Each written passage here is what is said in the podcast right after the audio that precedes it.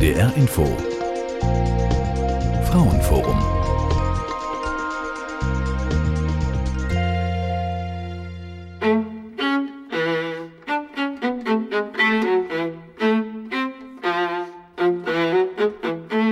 Ich stelle mir vor, dass wir so selbstbewusst wie ich jetzt meinen Beruf ausübe und wie ich jetzt lebe, auch im Alter lebe, solange wie ich es körperlich und geistig bewältigen kann. Und ich habe da ein sehr positives Bild davon. Ich sehe mich sehr aktiv und mit Freude im Leben. Ich hatte eine Weile überlegt, als meine Haare weißer wurden, mich doch zurückzuziehen, aber ich bin sehr häufig gebeten worden, gerade von den jungen Frauen, das geht nicht, du kannst dich nicht zurückziehen, du weißt zu viel es droht, dass ich im Alter dann vielleicht noch etwas Neues anpacke, was ich jetzt noch nicht genau weiß. Vielleicht feministisches Kabarett oder die Frauen im Alter, die werden wirklich kreativ und unberechenbar. Und ich gehe davon aus, äh, dass ich da auch dazugehören werde. Wir müssen uns mal wieder neu erfinden. Eine Generation lernt das emanzipierte Altern. Eine Sendung von Astrid Springer. Nun geht sie bald oder ist schon in Rente. Die Generation der Frauen, die vor rund 40 Jahren Frauenemanzipation gelebt und gestaltet hat, die sich damals aufmachte, mit den traditionellen Rollen zu brechen und für sich und die Gesellschaft neue Wege zu finden. Wie werden sie jetzt älter? Die aktiven, rebellischen jungen Frauen von damals, wie fühlen sie sich heute? Was erwarten Sie als junge Alte von sich und der Gesellschaft, in der Sie leben? Anita Roggen, Heidemarie Grobe und Zita Küng gehören altersmäßig in die Gruppe der Frauen, die der Soziologe Professor Dr. Dieter Otten von November 2007 bis März 2008 an der Universität Osnabrück in einer empirischen Studie untersucht hat. Sie betraf die Altersgruppe der 50 bis 70-Jährigen. Dieter Otten hat Männer und Frauen befragt.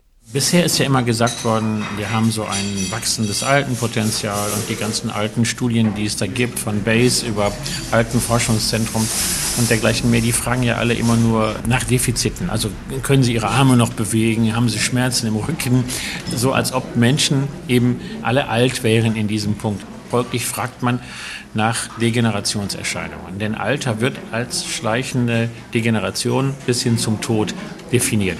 Nun zeigt sich aber, dass diese Generation, die wir da untersucht haben, zwar über 60 ist, aber die kann noch.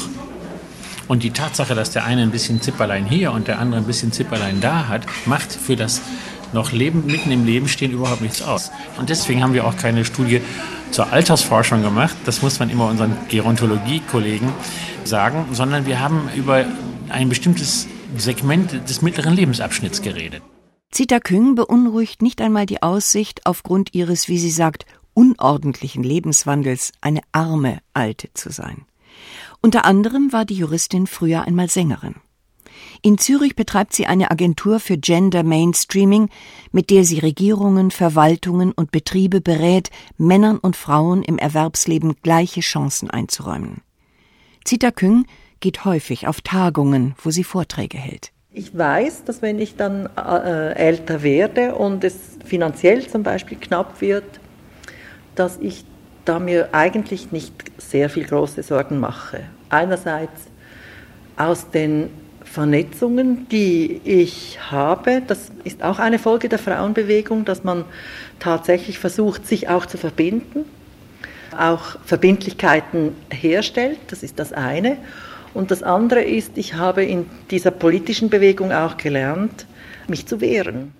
In dem von Dieter Otten untersuchten Segment geben Vertreterinnen einer ganz bestimmten Gruppe von Frauen den Ton an. Dies ist ja die erste Generation von Frauen, die in höherwertigen und hochqualifizierten Arbeitsplätzen in großer Zahl zu finden ist. Lehrerinnen, Ärztinnen, äh, Anwältinnen und so weiter und so weiter. Und genau diesen Sprung den die 60er Jahre ja qualitativ für die Frauen darstellen, den erleben wir jetzt, indem wir eben aktive Menschen zwischen 50 äh, und 70 erleben. Also es ist nicht nur eine mentale, sondern es ist natürlich auch eine ökonomische Frage, die sich mit dem gesellschaftlichen Wandlungsprozessen in den 60er Jahren direkt zurückverfolgen lässt. Dieses Segment des mittleren Lebensabschnittes, wie Dieter Otten es nennt, hat Lebensanschauungen und politische Überzeugungen zu Zeiten der Studenten- und der Frauenbewegung gebildet. Ich habe so einen Spruch aus der Studentenbewegung, ist von Pardon-Redakteuren mal erfunden worden. Und das geht so, die größten Kritiker der Elche werden später selber welche. So, das stimmt nicht. Die bleiben so, wie sie waren. Und deshalb haben wir ein politisches Potenzial hier, dass das in dieser äh, Form vorher noch nie gegeben hat.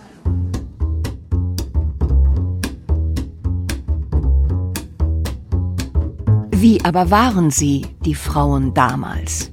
Welche Lebens- und Berufserfahrungen haben Sie gemacht? Welche Ziele hatten Sie? Sibylla Flügge, Ende 50, lebt in Frankfurt und ist dort an der Fachhochschule Professorin für das Gebiet Recht der Frau. Sie hat lange in einer nicht ehelichen Beziehung gelebt. Ihre beiden Kinder sind erwachsen. Von sich sagt sie, sie sei in die Frauenbewegung hineingewachsen. Wir haben jeden Schritt in unserem Leben gemeinsam irgendwie angepackt und dafür gesorgt, dass die Rahmenbedingungen besser werden und irgendwie auch für uns stimmig werden. Das war im Studium so mit den Studienbedingungen und äh, dann als ich dann die Kinder kriegte, ging es um die Gebärbedingungen in den Krankenhäusern oder eben zu Hause, was mich betrifft. Und dann ging es weiter mit dem Aufziehen der Kinder, mit der Berufstätigkeit. Die Bedingungen hat meine Generation von Frauen sozusagen immer in Frage gestellt. Was passt uns nicht? Als es in die Wechseljahre ging, haben wir uns über die Wechseljahre auseinandergesetzt und gegen die Medikalisierung verwehrt. Naja, und so mehr und mehr beschäftigen sich die Menschen in meinem Bekanntenkreis, das sind überwiegend Frauen, damit, wie man halt im Alter schön und würdig leben kann, auch jenseits von der bloßen Geldfrage. Renate Bergmann, 55 Jahre alt, ist studierte Diplompädagogin. Eine ABM-Stelle in einem Freizeitzentrum für Jugendliche endete nach Ablauf von zwei Jahren. Dann aber kam Renate Bergmann in Kontakt mit Frauen, die in Hamburg gerade eine Frauenhausinitiative gegründet hatten.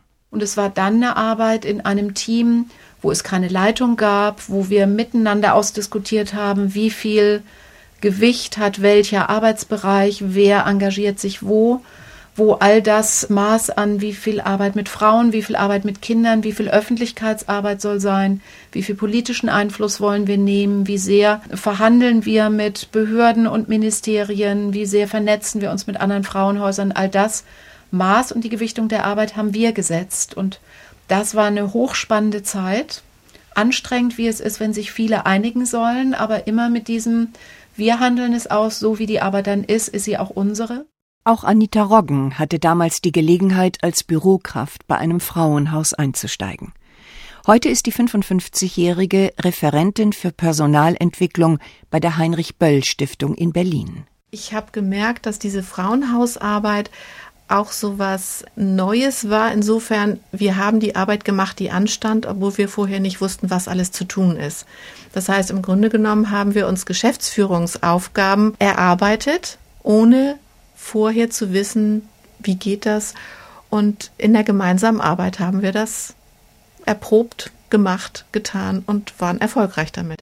Selbstbestimmt, basisdemokratisch und auf keinen Fall hierarchisch organisiert sollten die Arbeitsfelder sein, die damals vielerorts entstanden, und möglichst sollte ihre Arbeit die Initiatorinnen auch noch ernähren können, forderten Frauen wie Renate Bergmann. Solange ich berufstätig bin, kämpfe ich dann immer für bestimmte Einrichtungen, dass die so finanziert werden, dass ich da dann auch angestellt arbeiten kann oder dass bestimmte Kurse so gefördert werden, dass es möglich ist, die zu geben.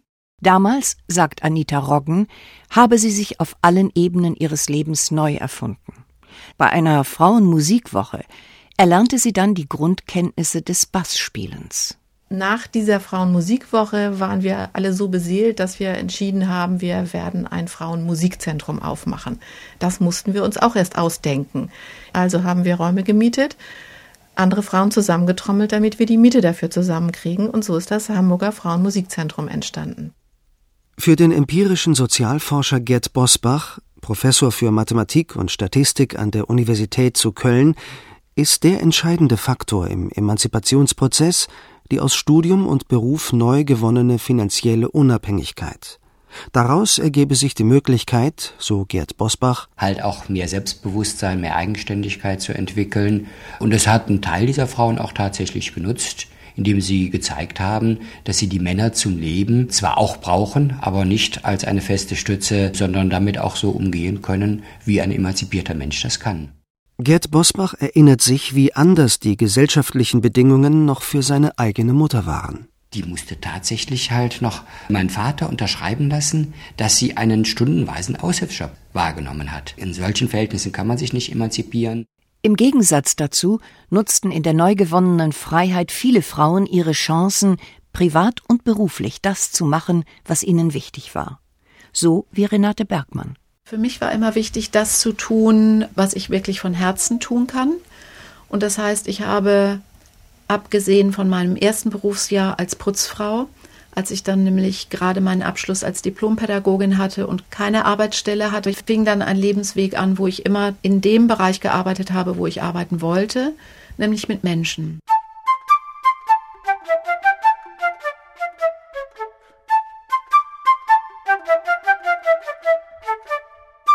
Unter denen, die sich auf Beruf und politische Arbeit konzentrierten, werden aber auch selbstkritische Stimmen laut. Eine davon ist die von Uta Wagner. Sie gehörte zu den Gründerinnen der Frauenhausarbeit in Stuttgart. Zusammen mit einer Kollegin führte sie fast 30 Jahre lang eine Kanzlei als Anwältin in Familien- und Strafsachen. In den 90ern war sie als Parteilose auf einem Listenplatz der Grünen fünf Jahre Stuttgarter Stadtverordnete. Doch dann erkrankte erst ihre Kollegin und schließlich Uta Wagner selbst schwer. Ich denke manchmal drüber nach, ob das ein großer Nachteil unseres emanzipierten Lebens vielleicht ist. Wir haben als zentrale Aufgabe und auch als zentrale Lebensmöglichkeit unseren Beruf gesehen und wir haben ganz bewusst uns einen Beruf gesucht und auch zusammengebastelt, individuell zusammengebastelt gesetzt, der uns erfüllt hat, indem wir Sinn gesehen haben für uns selbst und auch für die Gesellschaft. Das waren dann richtig anspruchsvolle Tätigkeiten. So war es jedenfalls bei mir. Ich bin in wenigen Jahren aus dem Beruf richtig gehend rausgedriftet und da fehlt mir sehr, sehr viel. Denn meine ganzen Kontakte, die liefen über den Beruf. Die Erfahrungen mit dem Älterwerden sind individuell ganz unterschiedlich. Für Renate Bergmann sehen sie anders aus als für Uta Wagner. Die studierte Diplompädagogin arbeitet heute in einer Beratungsstelle gegen sexuelle Gewalt. Vor 30 Jahren war sie eine der ersten Trainerinnen in Deutschland, die Selbstverteidigungskurse für Frauen gab. Sie hat eine Ausbildung als Supervisorin und war auf verschiedenen Feldern sozialer Arbeit tätig, etwa in einem Freizeitzentrum für Jugendliche. Wenn ich im Schulen unterstütze, Sozialtraining zu machen, also Mädchen und Jungen in ihrer Persönlichkeitsentwicklung zu stärken. Dann nutze ich sowohl die Kompetenzen, die ich als Supervisorin habe, indem ich die Lehrkräfte unterstütze, als auch meine Diplompädagoginnen-Kompetenzen, als auch meine Trainerinnen-Erfahrung. Und all das wächst dann zusammen. Und so verbinden sich dann eben die unterschiedlichen Arbeitsbereiche inzwischen zu einem Arbeiten, was ich mal freiberuflich mache, mal angestellt, aber was dieses Band hat, wie kann man gut leben und wie kann man dieses Recht, geachtet zu werden, auch durchsetzen. Frauen, unabhängig von Familienstand, Lebensgestaltung oder politischen Überzeugungen, müssen sich jenseits der Wechseljahre damit konfrontieren, im landläufigen Sinne als körperlich sexuell nicht mehr attraktiv angesehen zu werden. Für Uta Wagner ist das ein ambivalentes Thema. Dauernd stoße ich halt in der Öffentlichkeit auf Bekundungen, zum Beispiel in der Werbung, dass das Alter nichts wert ist oder ich werde nicht wahrgenommen, ich werde nicht gesehen, ich werde gar nicht begrüßt und ich spüre halt so richtig, mehr und mehr werde ich von dieser Gesellschaft ausgegrenzt und zwar deswegen, weil ich alt werde. Eine ganz deutliche Verbesserung des Alterns ist, dass wir jetzt nicht mehr diesen sexuellen Belästigungen ausgesetzt sind. Es gab früher eigentlich keinen Tag, ohne dass nicht irgendeine größere oder kleinere sexuelle Belästigung vorgekommen ist. Bis zu richtigen Übergriffen, dass man angetatscht worden ist. Ich habe mich derartig häufig so verletzt gefühlt und bin froh, dass das nach und nach aufgehört hat und jetzt eigentlich nur noch ganz selten stattfindet. Und im Moment, wo ich eine junge Alte bin, muss ich sagen, dass ich die Diskriminierung durch das Altsein als etwas weniger belastend empfinde als die Diskriminierungen durch das junge Frausein. Barbara Degen ist Ende 60 und hat neben ihrer Anwältinnenkanzlei auch das Feministische Rechtsinstitut aufgebaut. Ihre beiden Töchter aus einer 25-jährigen nicht-ehelichen Beziehung sind erwachsen. Ihre Selbsteinschätzung ist eine ganz andere als die von Uta Wagner. Meine Macht und mein Einfluss nehmen im Alter zu. Einfach weil ich in der Lage bin, meine Lebenserfahrung zu integrieren in mein Wissen. Und äh, ich merke, dass das ein für, gerade für jüngere Frauen außerordentlich attraktiv ist, auch für meine Töchter zu lernen, zu profitieren. Gibt natürlich auch Streitigkeiten. Ich weiß, dass es diese Ängste immer gibt. Die hatte ich persönlich zwischen 40 und 50. Da kam ich mir völlig unsichtbar vor und dachte, ach, für die Zukunft, das kann ja immer noch furchtbarer werden, du bist nicht mehr sexuell attraktiv und so weiter und so weiter. Und äh, je älter ich werde, desto mehr zeigt sich, dass das eine gesellschaftliche Angstmacherei einfach ist, also aus meiner Perspektive. Sich nicht mehr im Wettstreit der Eitelkeiten zu befinden, dieses Kapitel abschließen zu können, darin sieht Zita Küng eine große Entlastung. Ich glaube, es kann nicht das Thema sein, darüber zu hadern, wie alt ich bin, sondern es, es muss das Thema sein, was passiert heute, wie stehe ich jetzt in dieser Welt, was für Themen sehe ich, wie kann ich mich beteiligen. Jetzt ist die Zeit gekommen, sich neu zu verorten, privat und beruflich. Uta Wagner hatte auf ihren Reisen in Asien die Beobachtung gemacht, dass dort mit dem Altern ganz anders umgegangen wird als in der westlichen Welt. Das Älterwerden wird nicht als Problem, sondern als Ressource angesehen. In Thailand etwa werden ältere und alte Menschen aus Tradition und Kultur heraus respektiert und geachtet. Uta Wagner suchte die Verbindung zwischen Rechtswissenschaft und Anthropologie, studierte Ethnologie und lernte Thai, um auch vor Ort forschen zu können.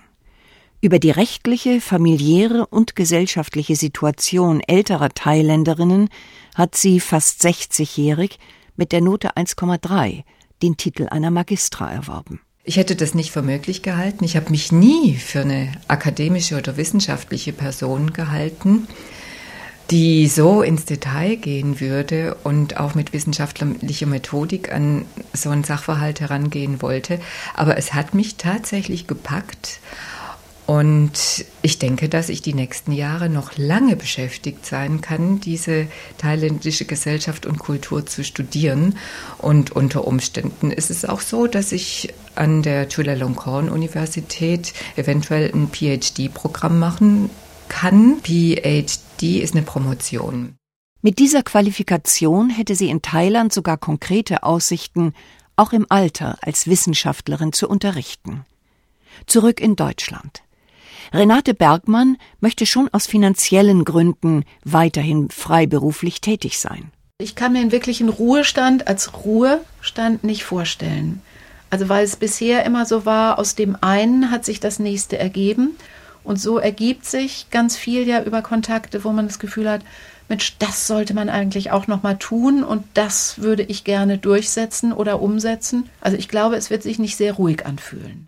Heidemarie Grobe hat bis zu ihrer Pensionierung an einer Altenpflegeschule als Lehrerin gearbeitet und hat sich seit ihrer Jugend für Frauenrechte und insbesondere bei Terre des Femmes engagiert. Meine Ressourcen sind theoretisches Wissen, praktisches Wissen. Ich bin als Soziologin ja nicht nur Soziologin, sondern habe mich umgetan und auch lange unterrichtet Psychologie, zum Teil Ökonomie, Politik und habe mich sehr interessiert für die Verbesserung von Miteinander reden, Sprache, Kommunikation. Das möchte ich, wenn es irgend möglich ist, fortführen können und kann mir unterschiedliche Bereiche vorstellen das können Organisationen sein, das wäre aber auch möglich in der Volkshochschule wie Fachhochschulen oder aber auch nochmal zurückzugehen in die Schulen und dann als externe Referentin dort zu arbeiten. Das heißt, es ist ein sehr großes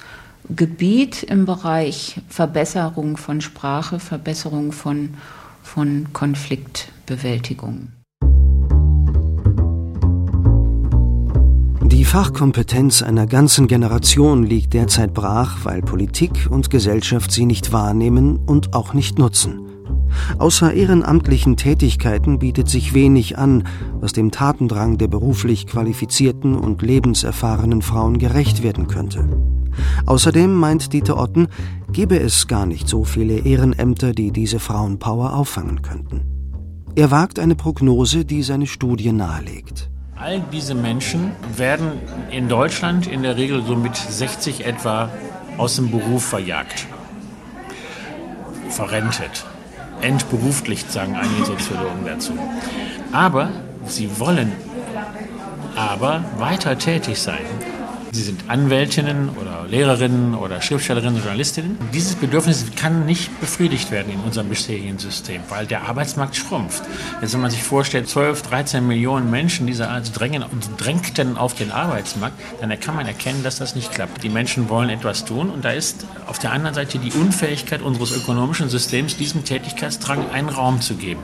Das muss gelöst werden. Das kann nur in Formen gelöst werden, die jenseits der marktwirtschaftlich organisierten Ökonomie sind. Und das ist ein revolutionärer Prozess. Hier entsteht etwas, ich will es jetzt nicht beschreien, aber hier entsteht etwas jenseits von Markt und Staat, das bis dato noch nie da war und das auf Eigenarbeit beruht, auf dem freien Austausch von Leistungen und äh, Dienstleistungen gegen Leistungen und Dienstleistungen, das auf dem freien Austausch der Meinungen und Gefühle beruht und insofern äh, auch schwer beschreibbar ist, aber das wird auf jeden Fall die Lösung sein. In diese Richtung geht das. Deswegen spreche ich da auch von sozialer Revolution. Zu dieser wissenschaftlichen Einschätzung passt, dass sich in Anita Roggens Leben derzeit erneut viel verändert. Während Mutter und Schwester immer noch stark in Familien und verwandtschaftlichen Zusammenhängen leben, werden für sie die Wahlverwandtschaften immer wichtiger. Ich habe sehr viele Freundschaften, die schon sehr lange halten, also über 40 Jahre, 30 Jahre, 20 Jahre. 15 Jahre. Ich glaube, dass die Netze, die wir aufgebaut haben, eigentlich das Wichtigste überhaupt sind, um uns dann in dieser Zeit zu tragen und sie sind für, für mich sehr wertvoll. Zu den selbstgewählten, quasi verwandtschaftlichen Beziehungen sagt Dieter Otten, Wahlverwandtschaften sind eine zutiefst politische oder wenn Sie so wollen, sozialrevolutionäre Thematik. Das muss man erstmal auf die Beine stellen. Netzwerke, die aus solchen Wahlverwandtschaften entstanden sind, haben ihre Tragfähigkeit schon in den zurückliegenden Jahren bewiesen. Geriet eine Freundin beispielsweise in finanzielle Schwierigkeiten, dann legten alle zusammen und überwiesen monatlich eine feste Summe, bis die Freundin den finanziellen Engpass überwunden hatte. Oder es wurden zinslose und unbefristete Darlehen vergeben. Das macht zugleich unabhängig von Banken und staatlichen Institutionen. In gewissen Grenzen garantierten Netzwerke auch bisher schon Autonomie und Unabhängigkeit von gesellschaftlichen Rahmenbedingungen. Worüber die Frauengeneration 50 plus verfügt und was sie insbesondere in der Frauenbewegung gelernt hat, sind also generations- und schichtspezifische Kulturtechniken, vor allem Netzwerken und Kommunizieren.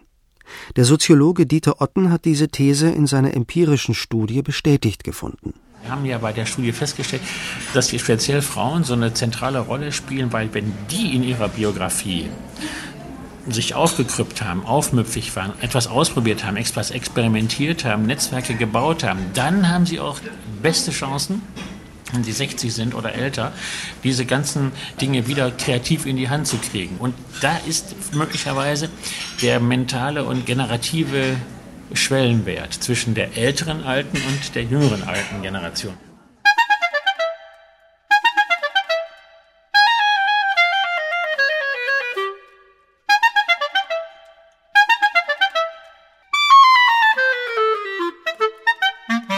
Derzeit denken die Frauen wie Sibylla Flügge oder Zita Küng über ein aktives, sinnvolles, würdiges Alter nach, das möglichst so selbstbestimmt sein sollte, wie es ihr bisheriges Leben war. Ich kann mir gar nicht vorstellen, in einem Pflegeheim zu sein, wo ich sozusagen einfach nur die abgeschobene Alte bin. Das ist vielleicht unrealistisch, aber aus meiner Lebenserfahrung ist das so, dass ich mich als Subjekt fühle, das auch die Lebensbedingungen um sich herum ein Stück weit gestaltet. Natürlich äh, stößt man an Grenzen, aber so weit bisher ist es halt geglückt, dass es irgendwie mit meinen äh, Selbstverwirklichungswünschen ein, ein großes Stück weit übereinstimmt. Die Frage, wie leben, mit wem leben, wo leben, denke ich, das wird noch etwas sein, was mich aufs Alter auf jeden Fall beschäftigen wird. Denn ich finde, es soll irgendwie bequem sein, es soll da nette Frauen haben, von mir aus auch nette Männer, wenn es solche gibt. Es soll bezahlbar sein, es soll relativ wenig aufwendig sein. Also ich möchte nicht ein eigenes Haus haben, das ich irgendwie von oben bis unten selber putzen muss, sondern es soll irgendwie auch äh, leicht sein. Mit einem weit gespannten Netz von Kontakten wird es beispielsweise möglich sein, auch ohne großes Budget auf Reisen zu gehen und bei Freundinnen oder Freunden zu übernachten. Damit sich die Lebensverhältnisse zum Beispiel in puncto Altenheimpolitik verbessern, wäre eigentlich politische Gremienarbeit vor Ort nötig. Dessen ist sich Heidemarie Grobe einerseits bewusst. Ich hätte jetzt durchaus das Know-how, hm, hier kommunalpolitische Arbeit in meinem Städtchen zu machen, aber ich möchte es nicht, weil ich dann mich streiten müsste mit Männern, die gar nicht so die Beweglichkeit trainiert haben im Laufe ihres Berufslebens, sondern eigentlich ihre alten Rituale dann in diesen Gremien fortsetzen. Und darauf habe ich keine Lust und ich habe auch nicht das Gefühl von mir selbst, dass ich meine verbleibende Lebenszeit da verbringen möchte. Lobbyarbeit für Fraueninteressen gibt es schon überall. Durch den Deutschen Frauenrat und die Landesfrauenräte in allen Bundesländern, durch die Landfrauen und die Frauen in Parteien, Kirchen und Gewerkschaften, durch Ärztinnen, Journalistinnen oder den Deutschen Juristinnenbund. Dieter Otten ist davon überzeugt, dass Frauen, wie er es nennt, das Ferment der Zukunft sein werden. Diese Veränderungen und Entwicklungen spielen sich derzeit noch unterhalb des Radars der öffentlichen Wahrnehmung ab. Subversiv nennt Anita Roggen das Netzwerken im Verborgenen. Vielleicht läutet die Ankündigung der SPD, im Bundestagswahlkampf speziell um die Stimmen der Wählerinnen zu werben, schon eine neue Ära ein. Für Dieter Otten ist das eigentlich naheliegend. Diese Gruppe, diese Jahrgänge, wenn man jetzt die 45-Jährigen, die heute 45-Jährigen noch hinzunimmt, also 2013 sind die dann auch 50, dann reden wir hier von fast der Hälfte des Wählerpotenzials, also der wahlberechtigten Menschen. Und die gehen aber sehr viel stärker zur Wahl als alle anderen Generationen oder alle anderen Altersgruppen und stellen von daher eine politische Macht eigener Art dar. Und zwar eine solche, die links von der Mitte steht. Und deshalb kann man mit dieser Wählergruppe, glaube ich, eine ganze Reihe sehr tiefgreifender politischer Reformen durchsetzen, die alle notwendig sind, wie ich glaube, wenn man sich die zukünftigen Probleme unserer Gesellschaft anguckt. Ähm, wir sind eben in einer einmaligen Situation, dass man mit dieser Generation von 1939 ähm, bis 1962, 63 die Welt verändern kann. Und sollten ihre Interessen nicht gewahrt werden, so hat gerade diese Generation reichlich Erfahrung darin, mit kämpferischem Engagement das eigene Recht durchzusetzen. Ich stelle mir dann vor, dass ich, wenn es sein muss, halt äh, als arme Alte und mit dem Gebüsch und mit dem Stöckchen demonstrieren gehe, damit ich meine Suppe bekomme. Das ist für mich ein Grundrecht, was ich habe.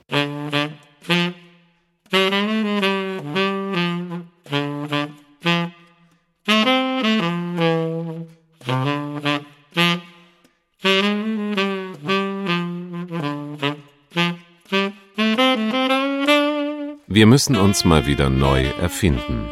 Eine Generation lernt das emanzipierte Altern. Eine Sendung von Astrid Springer. Es sprachen Ulla Evra und Volker Hanisch. Technik Hanna Brünjes. Regie Monika Eckhoff. Redaktion Doris Schiederich.